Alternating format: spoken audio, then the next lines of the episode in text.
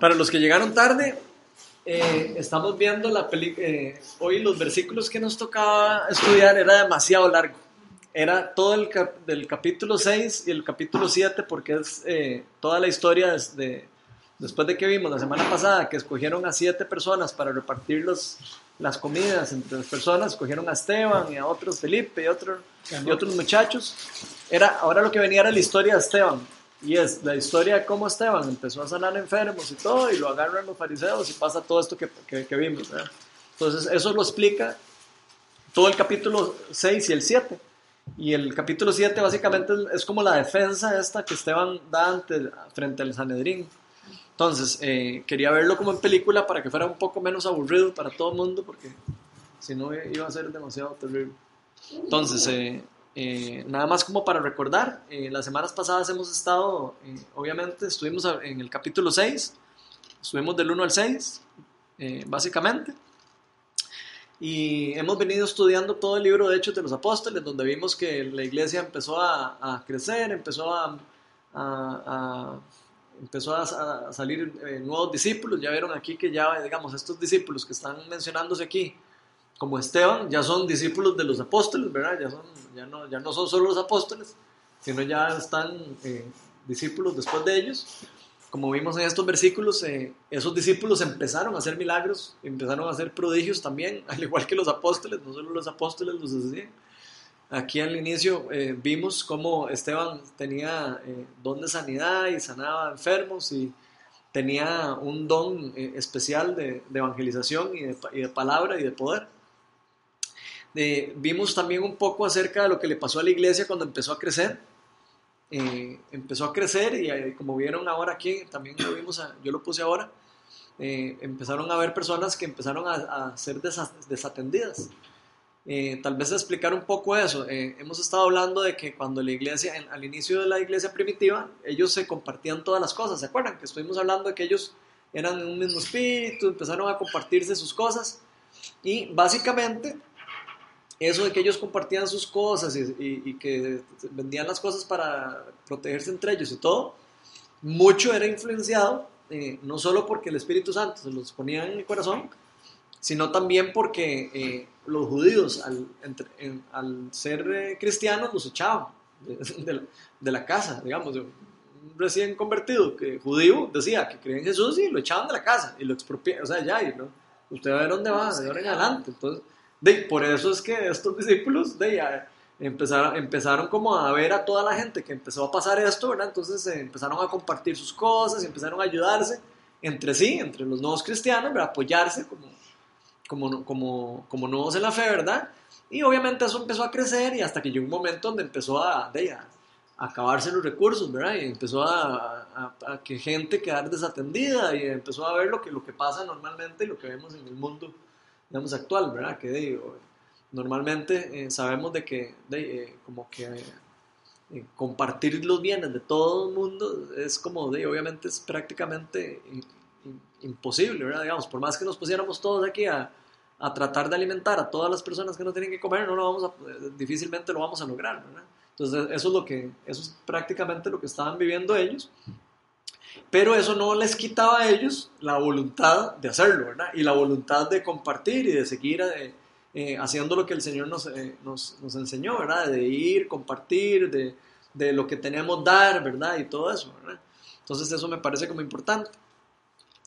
eso como para poner un poco en contexto lo que hemos estudiado la semana pasada. Hoy vimos todo esto, toda esta historia de Esteban, toda la historia de, de, de su defensa y todo, y me gustaría saber ¿Qué es lo que vieron ahí les llamó la atención? O sea, ¿qué, qué de ahí eh, les captó su corazón, digamos? Porque hoy lo vimos, hoy lo vimos diferente, hoy lo vimos como con los ojos también. Entonces, eh, lo bonito de esta película que pusimos es que es la, es la Biblia eh, prácticamente hablada. Si se fijaron, son los versículos hablados y actuados.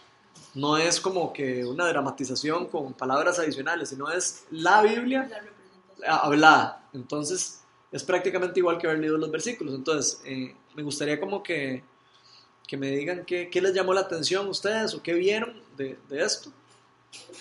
Si hay algo que les tocó en especial la atención o qué les llamó la atención a ustedes de toda la historia.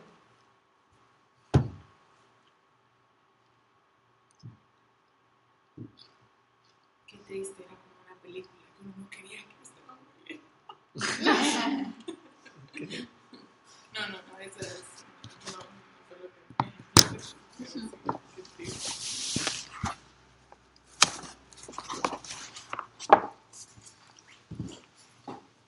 El gran, el gran conocimiento que tiene Esteban. Ok. Llama la atención el gran conocimiento que tenía Esteban. Y la sabiduría que, con la que hablaba. Que le preguntaron algo muy conciso y. Es de una cátedra. puso a contar todo ¿sí? Ok. con mucho detalle. ¿Por qué creen que él contó todo tan- con tanto detalle? No sé, pero a mí me llama la atención que, que al principio da, ¿verdad? Como, o sea, del principio y va detallando todo, pero al final, como que ya les habla directamente a ellos y obviamente eso es lo que les hace sentir como ofendidos. Pero me llama la atención como de eso, como que como que Dios habla a través de Esteban de manera tan directa, así como sabiendo que obviamente les iba a... O sea, no sé cómo explicarlo, digamos, es porque siempre es como, ¿verdad? Que la palabra calma más bien logra como una reacción positiva, ¿verdad? Y Esteban lo que hace es todo lo contrario, o sea, como que ta, les tira todo así como... Eso es lo que me llama. Pero yo también creo que era que Esteban, digamos, al, al explicar todo, era de que él tenía el conocimiento de esa ley que todos ahí tenían. Ahí lo estaban acusando de blasfemia, ¿verdad? Exacto. Entonces Exacto. creo que yo que es importante eso, ¿verdad? Él estaba contando toda la historia de Moisés y se lo sabía de memoria, igual que los fariseos esos que estaban ahí, ¿verdad? Entonces me llama la atención eso, ¿verdad? ¿Qué, qué, qué vas a seguir diciendo? Sí, no, no, era eso. Y hay una parte que, digamos, no, no la dice ahí, pero yo ahorita me empecé a leerlo aquí en el 6, ¿verdad? Ajá. Entonces dice, al aumentar el número de discípulos se quedaron los judíos de habla griega contra los de habla aramea, se quejaron, ¿verdad? Ajá. Y entonces es porque yo he leído que eh, dentro de los cristianos había, digamos, una división entre los que... Los judíos verdaderos y los judíos extranjeros. No, eh, bueno, esa estaba, pero también estaban, digamos, los que se habían quedado como en el arameo, que eran como muy ortodoxos, y los griegos que digamos se iban se inclinaban más por todas las cosas del mundo romano a pesar de ser judíos. Exacto. entonces también ahí como que como que ahí digamos lo, lo dice ahí al principio del capítulo 6 y como que por ese roce así como que se sentían tal vez menos aquí verdad porque decía que a las vidas de ellos las estaban descuidando. Tal vez como que por ahí empezó el Ok, sí, eso lo vimos la semana pasada. La semana pasada estuvimos hablando específicamente de esos versículos, desde el 1 al 6. Y, y vimos cómo sí, efectivamente, de ellos se sentían, se sentían que eh, las viudas de ellos estaban desatendidas. Probablemente eran todas las viudas las que estaban desatendidas, pero eh, probablemente ellos eran los que se estaban quejando, ¿verdad? Eh, interesantemente eso de, eh, sí, de que decir de los judíos, eh, sí, obviamente habían judíos ortodoxos, digamos, de habla aramea, y judíos que no vivían en Jerusalén, o que no vivían en Israel, que vivían afuera, que aparecen muchas veces en el libro de Hechos, donde vienen, digamos, en la fiesta pentecostés, que aparecen de Asia y de, de varios lugares, ¿verdad? Que aparecen mencionados, que, que aparecen, ¿verdad? Para congregarse en las fiestas de, de, Pe- de Pentecostés y en las otras, otras fiestas que, que tienen. Pero sí, ¿qué, qué, qué otra cosa les llama la a mí, atención de eso? me llama la atención de, de lo de Esteban, digamos, es- Ujú. tal vez ese, y yo, yo lo siento o, o lo veo como un ejemplo para, Ok. para todos nosotros, porque, digamos, él, él al- o sea, así es como lo he entendido hasta el momento, ¿verdad? Eh, él, digamos, no tuvo, no tuvo, no tuvo la relación directa con, con Jesús como la tuvieron los, los apóstoles, ¿verdad? Entonces, o sea, como dijo, como dijo Jesús, ¿verdad? O sea, bienaventurado, bienaventurados los que, los que, ¿cómo se llaman? Los que Sin ver, sin ver, sin ver, ¿cómo se llama? Creen, ¿verdad? Entonces, él no tuvo, él no tuvo la, la relación directa, sin embargo, o sea, a- a como, digamos, como se escucha, como uno, yo también ya había leído un poquito eh, adelantado también este, el 6 y el 7, entonces así como se lee, como se entiende y como se, y como se siente, es, eh, él pareciera, digamos, que sí es un gran amor, ¿verdad? Un gran amor que hay hasta dar la vida por, por, por él, ¿verdad? Por, por Jesús y por Dios. Entonces, eso es lo que a mí más me, me llama la atención, porque él es el, el, ejemplo que nosotros deberíamos de seguir, ¿verdad? O sea, él es, tal, no sé, tal vez de, de lo que hasta el momento he aprendido es, es eh, de las primeras personas que, que, o de los primeros que, eh, discípulos de los apóstoles. De hecho, es el primer, de, de hecho, es el primer mártir cristiano ¿verdad? Eh, que, hay, Ah, ok. que hay en la Biblia, ¿verdad? Que está, eh, ¿cómo se dice eso? Que está eh, reportado, ¿cómo se dice eso? Que está Sí, documentado. Documentado. Documentado, que está documentado. Es el primer mártir cristiano y me encanta ese comentario que, que está diciendo César porque es demasiado importante. ¿Por qué? Porque yo veo mucha gente que dice, ah, de, hacer lo que hizo Jesús es imposible, solo, solo el Hijo del Hombre, ¿verdad? Solo, solo Jesús. Y yo veo aquí un discípulo de los apóstoles dando la vida como Jesús, así, prácticamente haciendo lo mismo.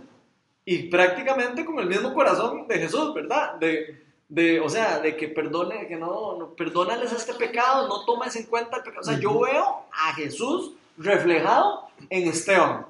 Y eso me, a mí me da demasiada, demasiada fe y demasiada esperanza porque eso lo que nos hace saber es que sí se puede vivir la vida como Jesús lo está queriendo que nosotros la vivamos, ¿verdad? Es un claro ejemplo para nosotros. Y me parece que es chivísimo. ¿Qué, qué otra cosa les llama la atención de todo eso que vieron? ¿Alguna otra cosa? Yo Sí, llegué tarde, pero lo que pude ver era la valentía, porque obviamente él sabía muy bien que lo que estaba haciendo era apuntándose al pie, ¿verdad? Entonces, sí. este, la valentía de seguir eh, comentando, aunque veía a los demás murmurando y haciéndole caras, y sabía obviamente que era una sentencia de muerte. Eh, y también la visión, porque precisamente por esa sentencia de muerte posiblemente es que eh, eh, tuvo el impacto, ¿verdad? Al, al- al morir mártir y, hizo que, que, el- que él mismo fuera, digamos, expandiendo el mensaje y, y- y- y el cristianismo y, por eso, Se, se empezó más bien a mover un poco más lo que él estaba diciendo una vez muerto. Es, esa, es, es esa, esa valentía y esa visión de saber que en algún momento para algo estaba contando lo que o sea, porque no creo que, bueno, sí, creer en Dios y defender a Dios ante, pero yo siento que en el fondo él sabía que de algún modo eso que estaba diciendo no se iba a quedar dentro del, del templo. Ajá. Sí, bueno, un ciertamente sí, como que confrontó demasiado, ¿verdad? Porque se tiró todo ese, ese- esa, esa, como la historia de, para confrontar que son exactamente igual que antes, que, que Ujú. nada ha pasado por ellos por resistirse al Espíritu Santo, ¿verdad? Porque les dice tercos, eh, duros de corazón y torpes de oído. Entonces eso era así como... Por eso, pero eso es precisamente lo que me llama la atención, porque yo me imagino que uno, en el lugar de él, probablemente sí, si lo acusan a uno de blasfemia o algo así, uno se dedicaría como A a, explicar y casi como a generar como, Ok, eso es Como- un punto ¿me entiendes? Como... Defensa. La defensa. Como sí, explicar, pero, defender, razonar. pero también como generar como unidad, ¿me entiendes? Como tratar de, Convencer. de convencerlos. y de llegar como más bien a que entiendan de qué se trata. Pero él los lo confrontó contrario, y ¿me los acusó. Exacto. O sea, No, no, no, eh, pla- y les tira de una sí. vez.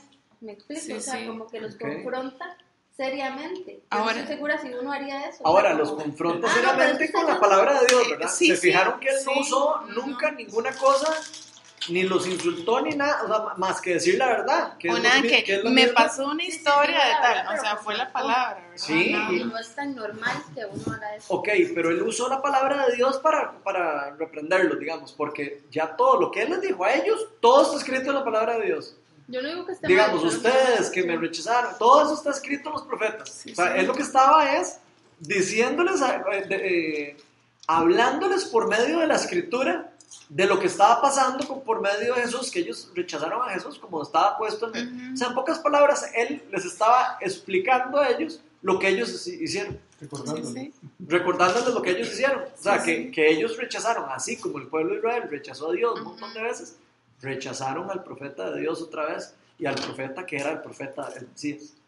Entonces, es demasiado interesante ver cómo en vez de ser la defensa de Esteban, a mí me, a mí me parece que es más como la defensa de Jesús. Lo que él hizo ahí. Sí, la confrontación y Es- la defensa. él lo, que es lo que él defendió ahí no es, ay, sí, vean, yo soy, yo no, yo no mentí de Moisés yo me sé la palabra de memoria. No, él defendió la vida y muerte y resurrección de Jesús en esa, en esa defensa de él, aunque le costara la muerte. Ahora alguien O me sea, en puede- pocas palabras, él dio la vida por Cristo. En pocas palabras. Sí, sí. Y eso es lo que da, lo que llama a mí demasiado la atención, porque yo me hago la pregunta, ¿será que nosotros podríamos dar la vida por Jesús? O sea, ¿será que de verdad nosotros podríamos de verdad, así, un día parados al frente de alguien, defender a la, la creencia y el, y el corazón de lo que Jesús nos ha enseñado a ese punto, digamos, a llegar a un punto donde dicen, no, no, o sea, no, no voy a mentir, ni voy a decir nada más que lo que creo. Bueno, que es Sí. lo que está pasando en este momento en En muchos lugares está muchos pasando. lugares, sí. Sí. Sí, aquí en Costa Rica uno dice como, ah, sí, aquí que nada. Pero hay cristianos que de verdad están entregando su vida por, por, por el evangelio en el mundo. ¿verdad? O sea, hay personas que están de verdad y que mueren y que los degollan y todo por decir, sí, que soy cristiano. Y eso está pasando el del mundo. ¿verdad? Entonces, eh, es duro, ¿verdad? Pero eh, de alguna manera, este, creo yo que Jesús lo, lo puso muy claro, que todo el que da la vida por el Hijo del Hombre eh, será recompensado, ¿verdad? O sea, que todo el que muere por la causa del Evangelio y, y da su vida por la causa del Evangelio va a ser premiado y va a, ser, va a tener un lugar especial en el cielo, ¿verdad? Entonces, qué chiva, ¿verdad? También. Yo siento, ahora que, que, que, vos preguntaste eso, que será que uno da la vida, yo me puedo pensar, uno da la vida por un hijo, sin pensarlo, Ujú. digamos, o sea, sin pensarlo yo, pero uno lo crían para, para ¿verdad? Le meten en la cabeza que uno puede dar la vida por un hijo, pero nunca le enseñan con tanto ahínco que uno debe dar la vida por Jesús. O sea, y, así, y de verdad que sí es, o sea, uno sí da la vida por alguien en este mundo, o sea, y, creo que muchos papás y mamás lo harían, pero uno no crece pensando, uno solo crece que Dios le da a uno y uno no le da a Dios, o sea, no sé, ahorita que dijiste eso me, me Sí, y qué lindo educar a los chiquitos para que ellos defiendan su fe. Exacto, Porque a los chiquitos van a ser enfrentados a, a que les digan, más, eso, es- eso es pura paz. Eso, eso- a eso se van a enfrentar, a eso me enfrenté yo cuando yo era pequeño. Y, y yo no tuve mis- las herramientas. Yo en ese momento no era ni así cristiano verdadero. Digamos, era. Usted el que digamos, confrontaba. No, yo decía, sí, sí, o sea, no me importaba. Porque no, no conocía, no tenía el Espíritu Santo conmigo.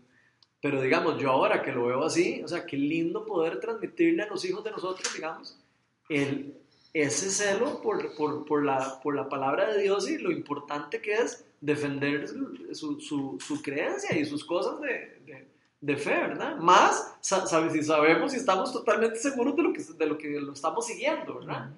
Eso es lo que a mí me llama la gran atención, porque Esteban no es que es una persona sobrenatural, ni es una persona... No, es una persona igual que nosotros, solo que es una persona que estaba totalmente convencida de a quién estaba siguiendo y qué es lo que estaba haciendo. Entonces yo creo que una de las grandes cosas que podemos sacar de Esteban es su carácter, ¿verdad? Su carácter como cristiano y su, y su identidad clara como cristiano. Y, y- y creo que la identidad es una de las cosas más importantes del cristianismo. O sea, si uno no tiene claro la identidad de quién soy yo y quién, quién soy yo en Cristo, difícilmente uno va a poder se- ser un verdadero cristiano. O sea, un, un- un cristiano de, de verdad que va a, a vivir la vida eh, creyéndole a Dios, haciendo los sacrificios que hay que hacer a veces, porque va a haber que va a hacer sacrificios, aunque queramos, no queramos decirlo. Y aunque sabemos que Cristo pagó por todos los sacrificios de nosotros y todas las obras y todas las cosas, pues siempre Él va a haber que haber algún tipo de sacrificio que tenemos que hacer, ¿verdad? A mí lo que me gustaría o el anhelo en mi corazón, ¿verdad? Sería es si a uno le tocara como decidir, ¿verdad? Poner la vida por Jesús, que igual sea con, con el mismo, no sé, con, El mismo espíritu. con el mismo espíritu y con, no, ay, sí, tengo miedo de irme al infierno y por eso mejor digo que sí. Pero con ese coraje con el que Esteban lo hacía, con el conocimiento, con los frutos, con estar sanando enfermos, con, o sea, estar en la jugada, ¿me entendés? No es nada más que venga ahorita, ay, si tú das ahorita la vida por Jesús, ay, sí, por irme al infierno, qué miedo, y tal vez sí, ¿verdad? O sea, pero no con ese temor, sino con, con la autoridad, convicción. con la convicción, como decís tú, con la identidad, o sea, yo soy ahora, ¿verdad? Dios, o sea, hijo de Dios. Eh, él prometió esto, tenem- eh, tengo el Espíritu Santo, el que me da la fuerza, el que para hacer esto.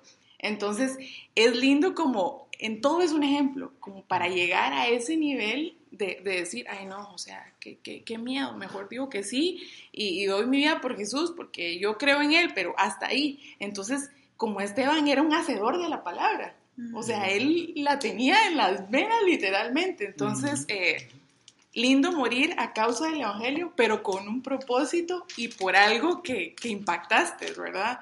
Entonces, ese es como el anhelo en mi corazón de que, de que, ¿verdad? En el momento que sea o que fuese, o uno no sabe su destino, ¿verdad?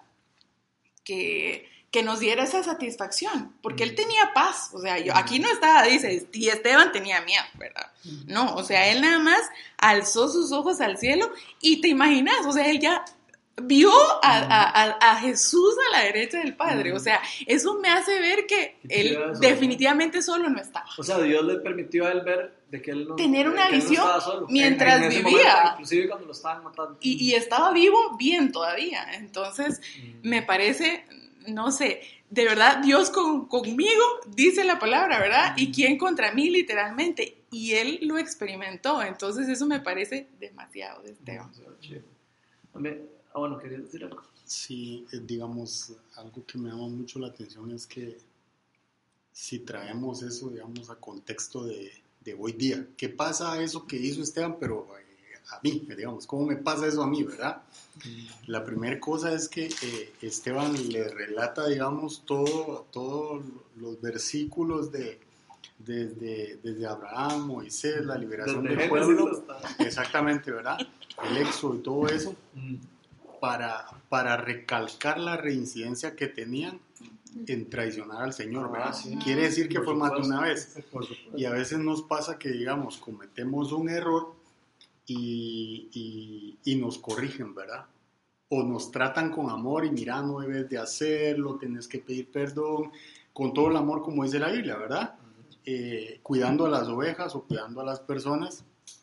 Pero cuando hay una reincidencia, cambia de alguna forma, digamos, también la forma en la que el Espíritu Santo te podría corregir, ¿verdad? Dios al que ama corrige, dice la palabra. Y en este caso Él les tiró toda la, la retrospectiva, ¿verdad? Para ya no para decirles, verá, ustedes son mi pueblo y vamos para adelante. Y fue cortante en algo, fue enfático en decir que no deberían de haber hecho eso nuevamente, ¿verdad? Porque traicionaron dos veces al Señor, ¿verdad? Y eso nos pasa a nosotros, ¿verdad? A veces nosotros, eh, digamos, cometemos un error y esperamos que todas las veces que nos corrija nuestro líder o la persona que, con la que compartimos las cosas, ¿verdad? Espiritualmente, siempre con todo el amor del mundo nos corrija, pero van a haber veces que, que, como dice la palabra, el Señor te va a disciplinar y cuando te disciplina también es de la manera, ¿verdad? Como espada de doble filo. Y es duro, ¿verdad? Pero esa, esa es la forma en la que a veces comprendemos que debemos de corregir algo, ¿verdad? Y que no debemos de ser reincidentes, ¿verdad? Entonces, eh, importante, digamos, que él no solo tenía conocimiento, sino como dice ahí, él con toda sabiduría supo qué hacer, ¿verdad? Además de dar retrospectiva, cuando tuvo sabiduría fue cuando corrigió, ¿verdad? Y les dijo, si ustedes ven, digamos, eh, las caras de las personas que están en el consejo en ese momento, están como diciendo, sí, tiene razón, ¿verdad? Sí, tiene razón. Y cuando él, ¿verdad? Entonces ya, eh, ¿verdad? Se ponen como que... De hecho, así me los imagino yo, ¿verdad? Donde estaba contando toda la historia, fijo todo. Sí, Ah, sí, sí. Hasta sí, que llegó conoce, ustedes, ya empezó a decir que ustedes me rechazaron al, al, al Hijo de Dios y todo, y ya se les puso fea la cosa. ¿verdad? Exactamente. Aunque al final igual, él siempre, digamos, regresa otra vez al Señor y pide perdón por ellos, ¿verdad? Y él dice, Señor, no les Ah, tomes en cuenta eso. Importantísimo, digamos, porque a veces corregimos a una persona, pero igual tenemos que seguir orando porque el Señor siga trabajando en esa persona, ¿verdad? A mí hay dos cosas que me llaman demasiado la atención. Una es ver cómo, cómo Esteban eh, lo escogieron en cosas que habíamos hablado la semana pasada que tal vez no eran como tan importantes o que uno podría ver como no tan importantes en la repartición de alimentos. Bueno, ¿Se acuerdan que hablamos la semana pasada de eso? Y vean en lo que terminó Esteban. Sí. O sea, Esteban empezó en la iglesia en, en- repartiendo alimentos, era una persona la llena del Espíritu Santo y todo, ¿sabes? pero qué chido ver cómo eh, Dios prepara en las cosas pequeñas para cosas grandes. Siempre. Después, eso, eso me llama a mí demasiado la atención en el ejemplo de Esteban. Y cómo Dios usó a Esteban de una manera, primero tal vez en algo que no parecía ser tan, tan trascendente, así como tan, como dijiste vos, que chiva ser el eh, llegar a tener algo chivísima, no sé, en lo que yo pude aportar lo que sea, pero sí, pero eh, para llegar a hacer eso, a veces hay que empezar en las cosas más sencillas. Empezaste poniendo Eh, eh, sillas. hay que empezar a poner sillas, hay que empezar a poner... Te explico, entonces me parece demasiado chiva eso porque a mí me habla demasiado, es como, wow, qué chiva, ¿verdad? Una persona que estabas en, en como, digamos, si uno lo quisiera hablar así, eh, ahora, como uno mide a la gente, ¿verdad? Como, ah, no era pastor, no era no sé qué. Y, y, y fue a, hacer, a, dar, a ser el primer mártir cristiano, ¿verdad? que dio la vida por Jesús. Ni siquiera un apóstol había dado la vida por Jesús, o sea, Mm. qué increíble. Es más, de hecho, uno de los apóstoles había mentido Había tres veces y negado a Jesús para no dar la vida. Sí. Entonces vean qué increíble, qué chiva ver como todo lo que el Espíritu Santo estaba haciendo después, de, por medio obviamente de todas las enseñanzas de los apóstoles, por medio del Espíritu Santo y por medio del empoderamiento que estas personas iban teniendo conforme iban que, creyendo cada vez más. Y la otra cosa que me gustaría, porque ya se nos acabó el tiempo, es recalcar una cosa increíble. Podemos decir, qué terrible todo lo que le pasó a Esteban. Porque típico, ¿verdad? ¿Qué es lo que nos va a pasar? Mm. Eh, o todavía no se nos ha acabado el tiempo. No. Ah, bueno, entonces podemos seguir felices. ok, no sé por qué pensé que a las ocho y media, pero entonces todos felices. Otra cosa que me encanta es que Dios nunca se queda, nunca se queda, eh, ya se me fue la idea, pero está bien. Bueno, porque estás molestando. ¿De qué están hablando? Dios nunca te deja solo. ¿O no? No, ya se me olvidó de que me pasó lo que le pasó a Erika la semana pasada. Ah, ok, ya. Que Dios siempre eh, tiene un plan con cada cosa. Digamos, Él pudo haber permitido que pasara todo esto, pero tiene, un- tiene un plan detrás. Porque lo que viene después de esto Ay, sí. va a ser un reavivamiento de la iglesia de una forma súper poderosa. Y no solo de la iglesia, sino que como vieron ahí, es muy probable que Saulo, ¿verdad? Está- Saulo estaba ahí, ¿verdad? Saulo vio todo esto, toda esta parte de aquí, y Saulo después es impactado por el Espíritu Santo, y Saulo llega a convertirse en Pablo, y Pablo es el que escribe el Nuevo Testamento, prácticamente todo completo. Entonces vean cómo esta experiencia que pasó tal vez Saulo ahí al frente de Esteban, fue una de las primeras cosas que hizo a Saulo como, pucha, eh, tal vez eh, ahí le dejó guardado la semilla, digamos, si quisiéramos hablar de semilla, ahí le dejaron una semilla demasiado poderosa que tuvo fruto después cuando el Señor lo confronta a, a- a Pablo. Entonces me llama demasiado la atención porque uno podría decir como, ay, que, que ¿por, qué, Dios permite que, se, que el mártir, que se muriera una persona y que todo eso? ¿sí?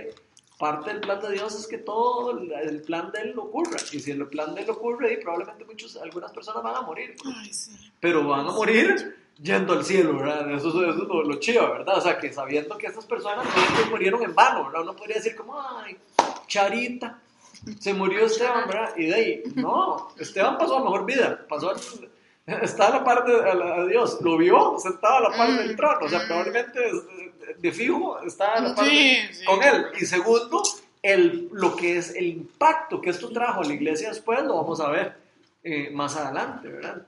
Entonces, ¿qué piensan de eso? ¿O qué, qué piensan de, de la- de todo lo mismo que hemos estado hablando? Si tienen alguna otra idea o algo.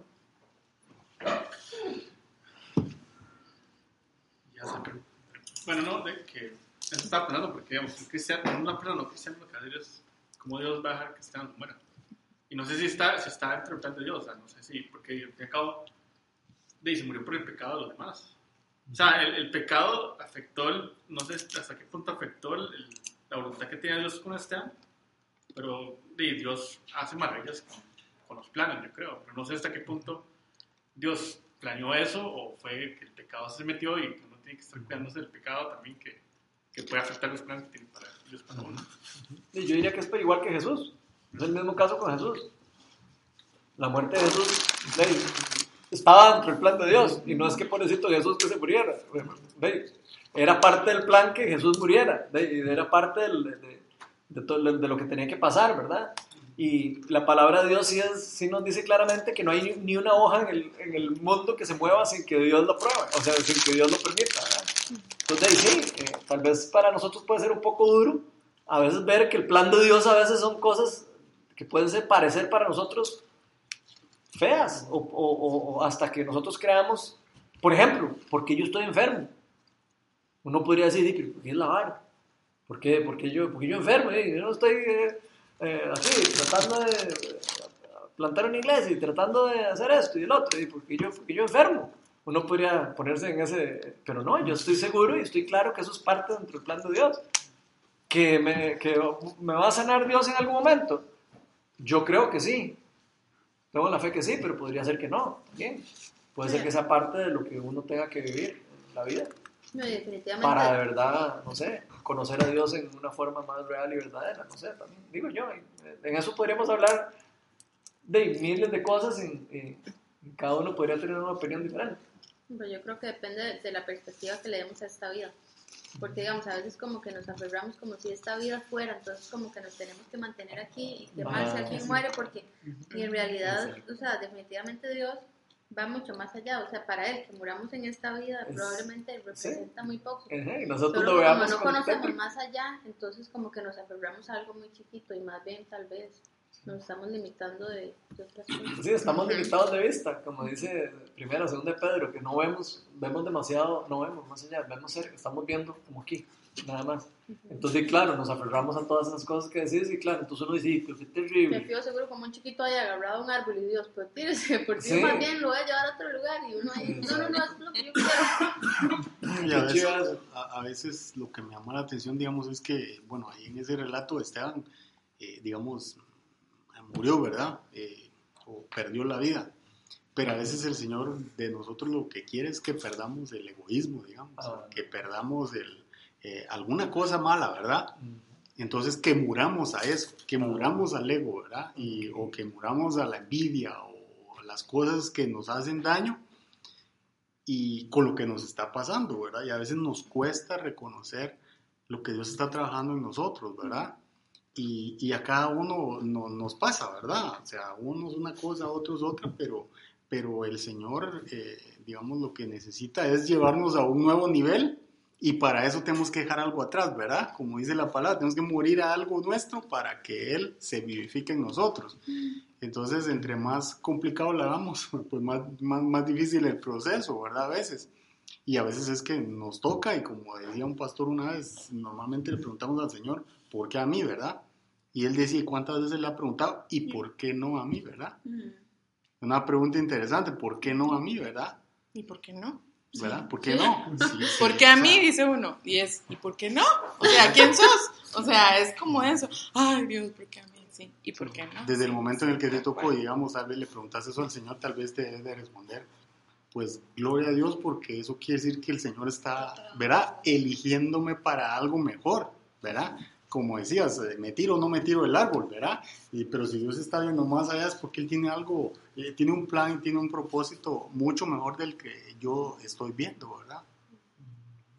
Algo que me gustó mucho de, de, la predica el domingo, em, del Espíritu Santo, empezaron la serie y era como que se nos olvida tanto orar sobre en la voluntad del Espíritu Santo, de Dios para nuestra vida. O sea, a veces se nos pasa y como decía él, ¿verdad? No importa si tenés un día de convertido, pasan años de convertido y, y es como que perdés la base de lo que realmente debes de, de, anhelar, ¿verdad? Entonces yo sí reconocí que eso me tocó porque yo pienso que de verdad mucho uno se pone como en eso, como a estar desperdiciando el, el tiempo, la vida en algo pasajero, ¿verdad? Como es superficial. esto, superficial. O, o en el día a día, y vas viendo, ¿verdad? Cómo libras como la batalla de este día y, y así como súper afanado y cuestiones así. Y entonces mm, me, me regresó como a, al, al principio, se podría decir, de, sí, tengo que orar más, ¿verdad? Dejar que el Espíritu Santo interceda más por mí y dejar que Él me lleve como a conocer la voluntad de Dios. Entonces, eso me marcó muchísimo y, eh, quiero, quiero trabajar en eso, ¿verdad? Como que eh, en volver a, la esencia de lo que es, o sea, como dice Ronnie, quiero morir, ¿verdad? O sea, a mí, y, de verdad que él me, me, muestra y me sigue llegando hacia su voluntad, porque seguro no es la, la, mía, la misma que la mía. O sea, yo estoy segura, porque uno igual, de verdad, conoce a veces el afán con el que uno eh, anda y eso, pero eh, me gustó mucho y me, me, hizo como llegar al centro de nuevo. Sí. Yo, yo lo que logro ver es, bueno, algo que vos habías comentado un día, que, que si en un metro uno era como un, ¿verdad? Un centímetro. Uh -huh. Esta vida. Sí, en esta tierra es como un Exactamente. Ah. Y digamos, como lo que veo como Esteban es que él pudo ver el propósito que Dios tenía uh -huh. con él aquí en la tierra. ¿Verdad? Cuando uno logra ver el propósito que Dios tiene con uno aquí en la tierra. Uh -huh. Él no tenía ¿verdad? temor de morir porque sabía para dónde iba. Sí, él exactamente. Dijo, si o sea, pudo... aquí, da igual, o sea, yo lo que estoy es para darle la gloria. O sea, él pudo ver como eso en lo alto, ¿verdad? Y decir, no, o sea, yo vengo aquí porque Dios me mandó por este propósito y para allá voy. Uh -huh. Sí, o a veces ni siquiera uno entiende el propósito. Pero di, con solo saber que uno es un instrumento y que él sabe el propósito. Exactamente. Exactamente. Sí, tal vez no, lo, no sepa el propósito. Yo no sé ustedes. Sí. De hecho, vean qué chivas. Te no, pero con solo dejar de usar por Dios está haciendo el propósito de él, ¿verdad? O sea, a veces nos quejamos, ay, es que no, porque yo estoy enfermo, pero es que yo, ¿verdad? Y, o sea, sí, o sea, mientras uno acepte la voluntad del Señor, cuando uno acepta de que lo que está pasando, ¿verdad? Aunque no lo mandó Dios, pero sabemos de que Dios se va a glorificar a pesar de las circunstancias, ¿verdad? Y que de, algo va a pasar para favor de nosotros y para el plan perfecto de Dios. Entonces es donde yo veo que, que, que, que Esteban sí se dejó usar por el plan perfecto de Dios, ¿verdad? O sea, él supo de que tenía esa convicción de que Dios lo estaba usando y que los que habíamos quedado aquí teníamos que de, llevar la palabra de Dios y él de, se lo propuso, ¿verdad? Y se dejó ir. Entonces siento yo que, de que, que es algo que deberíamos de aprender nosotros, ¿verdad? O sea, dejarnos llevar por, por, por lo que Dios va a hacer en nosotros y tal vez no enfocarnos tanto en lo que estamos viviendo, en las dificultades que estamos teniendo día a día. Y exactamente, porque nos quedamos, si no, levantando el barro, ¿verdad? Mm. Y no, no, caminamos, entonces... No, y es como desgastante como estar viviendo así como... Sí, sí exacto, además es más tranquilizante. Exacto. O sea, cuando, o sea, y uno lo ve cuando eh, ve gente que está, o sea, que tiene mucha fe y mucha esperanza, uno los ve más tranquilos, por lo general, ¿verdad? Los ve más, eh, ¿verdad? más en paz. Uh -huh. Cuando alguien no es, está más atribulado, más, uh -huh. se ve más estresado, uh -huh. En cambio, la gente que de verdad se dejó ir en Dios y cree en el Espíritu Santo y que todo va a ser por su plan divino, uno los ve como descargados, así como, ¿verdad? Como, sí. como en paz. Yo sé que tal vez no tiene como demasiado sentido para todos, pero es que últimamente he estado como viviendo es, esa idea de que creo como que este proceso, digamos, que llevamos como cristianos es como para, para alcanzar la libertad en él.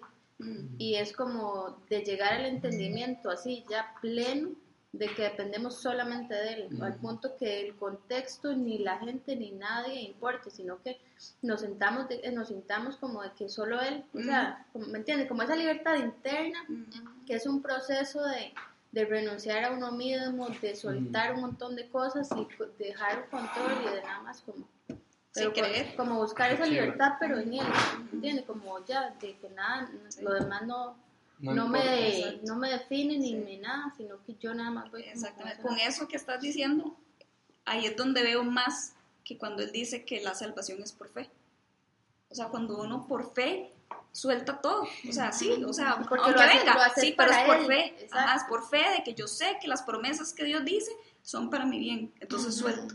¿Verdad? Otra vez se vuelve, sí, pero es por fe, por fe en diferentes áreas de la vida de uno, en diferentes cosas, pero es por fe al final, ¿verdad? Y esa fe es la que nos lleva a soltar y a empezar a sentir como esa libertad conforme vamos soltando y vamos viviendo, que sí es verdad, ¿verdad? O sea, que sí se cumple y que sí, entonces al final sí, es me, por fe. Me encanta eso de que Jesús decía, eh, la verdad los hará libre.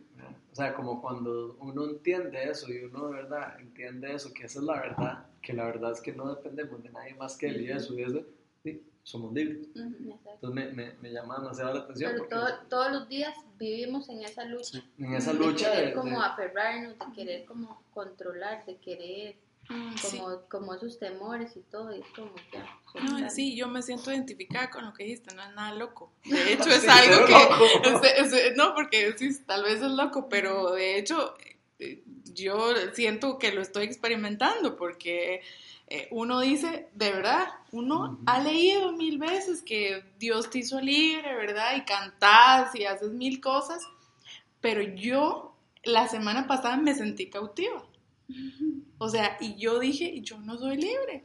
Y yo me puse a llorar porque yo dije, ¿cómo puede ser posible que yo todavía tenga idea de que yo controlo algo?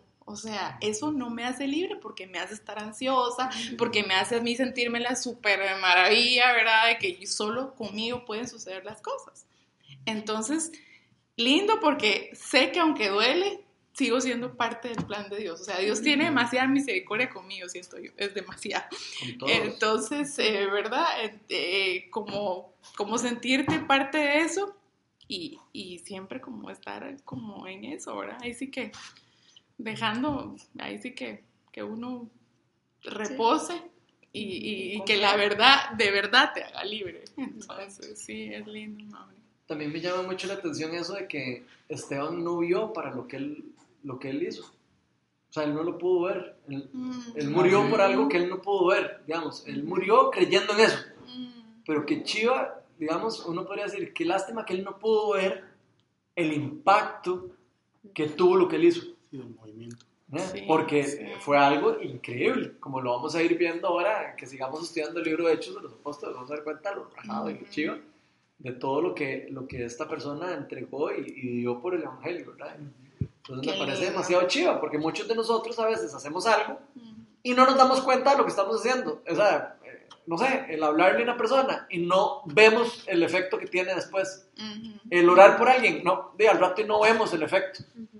Eh, y, y qué chiva saber que hay un efecto de fijo en cada cosa de las que nosotros hacemos para Cristo, aunque creamos que no. O sea, inclusive hasta cuando oramos por alguien por sanidad y no se sana, algo está pasando. Inclusive aunque no se manifieste el Espíritu Santo, inclusive cuando a veces decimos, ay, Charita, no se sanó, Charita, no pasó esto. ¿Quién Algo, se segunda vez que algo. lo, que lo decís? Qué lástima. Sí, es que eso, Ah. eso es un dicho muy tico, muy tico, así como, ah, Sí. Charita. Yo también me sentía perdida. Sí, Charita es como, qué lástima. O sea, eh, sí, porque ah, somos mucho de eso, ¿verdad? A veces, digamos, vamos a orar por alguien, una sanidad chidísima y sale uno todo feliz. Y después uno ora por alguien y no pasa nada y uno se queda como, ay, no pasó nada. ¿Cómo fue la...? Eso es lo que uno cree, que no pasó nada. Eh, Dios está haciendo y transformando y sema- sembrando su semilla y haciendo cosas que uno ni siquiera se imagina. O sea, que uno a veces ni, ni, ni va a poder ver el efecto. No, y no solo está haciendo en- esa persona, Y si no en uno, también. O sea, lo está haciendo en uno y en... efecto Sí. Eso me- o sea, que eso me pasa, digamos, no sé si nosotros vamos algunos al hospital del trauma ahí cada 15 días. Y a veces me pasa que, que tal vez uno tiene la oportunidad de orar por alguien que está pasando por una circunstancia súper complicada, más allá como del accidente, o sea, en esos momentos se revelan Ujú. cosas internas, ¿verdad? Cosas del corazón que en ese momento como que la gente le presta atención, entonces están ahí en superficial. Y, y a veces me frustra un poco pensar que uno tiene cinco minutos, o sea, ¿me entiendes? Máximo media hora, porque uno no se va a quedar ahí todo el, ¿me entiendes? Todo el rato. Y uno tiene demasiado poco tiempo como para interceder. Y a veces, si uno no ve un impacto, ¿verdad? O un cambio grande, a veces se queda como esa idea de, ¿verdad? O sea, Dios, esto es todo lo que tengo y lo más que puedo hacer es orar y tal vez no sucedió algo increíble, pero necesito que hay- algo haya quedado ahí, ¿verdad? O sea, como que siga como generando y que eventualmente cuando esa persona vuelva a escuchar o se vuelva a enfrentar en la vida ante una situación, recuerde, ¿verdad? O sea, como que realmente se convierta en un granito, porque si no se queda uno como con, eso es todo el tiempo que tengo y si no pasó nada, no sé, o sea, ¿me? Bueno, pero es una cosa muy importante para nosotros, porque de las cosas pequeñas, Dios hace cosas grandes, como lo estamos viendo con Esteban. Entonces, hay cosas que tal vez vos decís, sí, sí, fuimos a, no sé, fuimos a orar por gente en la calle, al final solo pudimos orar por dos, o, o no sé, me explico, o sea, hay miles de cosas que uno pueda proponerse hacer o hacer obras para Dios y que uno diga, "Ay, no llegó gente o lo que sea, y ay, entonces el impacto, todo, todo lo que hicimos y todo eso, y al final no fue. No, al revés, eh, hay, un montón de cosas que, como, como, como les digo, o sea, que uno no ve que están pasando. Y que, esa, que una sola persona puede ser impactada y esa otra persona va a llevar esa semilla a otra persona. Y es una cosa que uno hasta ni siquiera se da cuenta lo que pasa. Me acuerdo de la historia de, Martin Bullman, que es uno de los pastores de viña eh, de, Suiza, que me, que me llamó demasiado la atención y es eh, un día que él estaba empezando la plantación en Suiza y dice que es terrible y no tenían nada, no tenían ni para, para, para, para proyectar y entonces no tenían nada, o sea, no tenían nada, estaban empezando, ¿verdad? Entonces dice que el más estaba obstinado porque no, no podían poner el equipo y no funcionaba y, se los habían prestado y no servía y entonces fue todo un caos, entonces se reunieron, hicieron la reunión y dice que fue la peor reunión que en su vida había hecho y que el más estaba, pero así, por dentro obstinado, ¿verdad? Ya, qué pereza con esta hora, y salió todo mal, no pude hacerlo bien, no pude dar la charla bien, y más estaba en esa actitud. Y dice que una persona, al final, le llegó a decir que había cambiado la vida de, de él por esa charla. Y entonces fue increíble. Qué chido, o sea, qué lindo. Y él mismo ahí mismo se dijo, qué, qué barbaridad, o sea, ¿cómo va a ser que yo no haya visto todo esto de esta manera? Y donde en realidad fue una hora totalmente diferente. Él estaba viendo eso. No todos los que estaban ahí estaban viendo lo mismo. Y, y entonces eso es súper interesante porque a veces nosotros tenemos nuestra perspectiva de lo que está pasando y no, po- no nos damos cuenta de lo que realmente está pasando o el poder que tiene eso en alguna persona. No, esa, esa historia eh, la escuché en una predica. No me acuerdo quién era el, el predicador, un predicador fa- famoso, va a, a predicar en una iglesia que lo invitan y faltan como, como 10 minutos para que le toque ya él entrar a predicar. Entonces, el grupo de, que lo había invitado se viene a orar por él y el hermano, lo esperaba, le dicen, bueno, vamos a orar por usted. Y entonces, como empiezan a orar, y entonces de repente un madre les está orando, él va a predicar, pero de repente un madre que empieza a orar dice eh, que, que, que hay, un- así lo empieza a decir, hay un, un muchacho, un señor que se llama Charles, no me acuerdo el apellido, eh, que se está yendo de la casa, vive en un trailer y se está peleando con su esposa y tiene tres hijos y se está yendo, los está dejando este, abandonados eh, y, y le da todos los detalles en la, en la oración y el maestro, ¿qué tiene que ver esto con- o sea, conmigo? eh? No sé, termina, se va a predicar, el maestro hace la, la predica, se monta, o sea, termina las- la, reunión, se monta en el carro, el maestro se va para el al aeropuerto y de camino un maestro le hace como, como ride y entonces el maestro nunca, nunca hace, no, o sea, no acostumbra al maestro A pararle a nadie. siente que el espíritu le dice que pare, para, y el, y el man le dice este, que si le puede llevar, le dice, se llama Charles. Y el otro man, o sea, se llama Charles Winslow, o con el apellido Charles Tyler. Sí, man, yo, yo tengo algo que hacer para usted, vamos para su casa. Usted está usted en un tráiler, usted se está yendo de su casa. Y qué chido. Y lo regresa. Y se va a la casa, oran y, y, es- y man se, se convierte y se salva la familia. Qué chido. Bueno, eso, que, ve, ve que vacilón, porque esos cuentos son cuentos. Eso, ese cuento es como un cuento del libro de los hechos, de los apóstoles. Y ahora, y nosotros creemos que esos cuentos son de, antes. Ah, sí, es que qué lindos. los- O sea, hay gente que no cree que eso ocurre. A, a mí me han pasado varios cuentos de esos, así. Tal vez no tan bravos como ese, pero sí, me han pasado cuentos vacilones, de, de, así, citas divinas, se llaman esas. Sí, pero qué chido, estar, estar pendiente del espíritu, lo que hablamos. Estar pendiente. Qué chiva. Dice, Sí, yo creo que cuando, cuando uno siente a Dios el hablar o el orar o algo es porque Dios va a hacer algo. Entonces yo creo que independientemente si tienes dos o tres minutos o solo te dio tiempo de decir, ven Espíritu Santo y trae sanidad, yo creo que ya lo del más le va a tocar al Señor, ¿verdad? O sea, yo creo que por eso no hay que... Sí, No hay yo que creo que entra vez- mucho, carga en uno tal vez el querer poder impactar la vida, algo como decís tú. Querés ver el resultado. Y querés ver el Yo, resultado. yo, la vez que me sentí más frustrada fue cuando fui a una cárcel de mujeres en Guatemala. Y era así como, ves que a todas les vale todo, o sea, es así como que, y tú tratando ahí de, de, de, de presentar a, a, a Jesús y, y, estás viendo como pensás que estás echando en saco roto quizá un consejo, una oración o, ¿verdad? Que, que, que, que llegas y que decís, mira, ¿por qué quieres que oremos? ¿verdad? Y, y ahí te cuentan y así como a cascarrabias y así todo. Esa es la vez que yo tal vez más me frustré, pero yo me sentía como mis fuerzas. O sea, y sentís que eh, que, que, tal vez no impacta nada, porque estás viendo ahí como una indiferencia total, ¿verdad? Y como dice Maura, uno quisiera ahí que ahí cayeran y que lloraran o que se rieran o cualquier cosa, no sé, pero... no sé, o sea, uno quisiera ver algo así, tal vez eso, uno sintiera tal vez que, que algo sucede, pero Tal vez no en las fuerzas de uno, ¿verdad? Y dejar que, que el Espíritu Santo actúe. Como dice, aunque, aunque dijiste, Dios sánalo y ya, que para uno no es, ¿verdad? Mayor cosa, pero para Dios. y a veces, digamos, aunque, aunque dudes, pues seguimos al Señor, ¿no?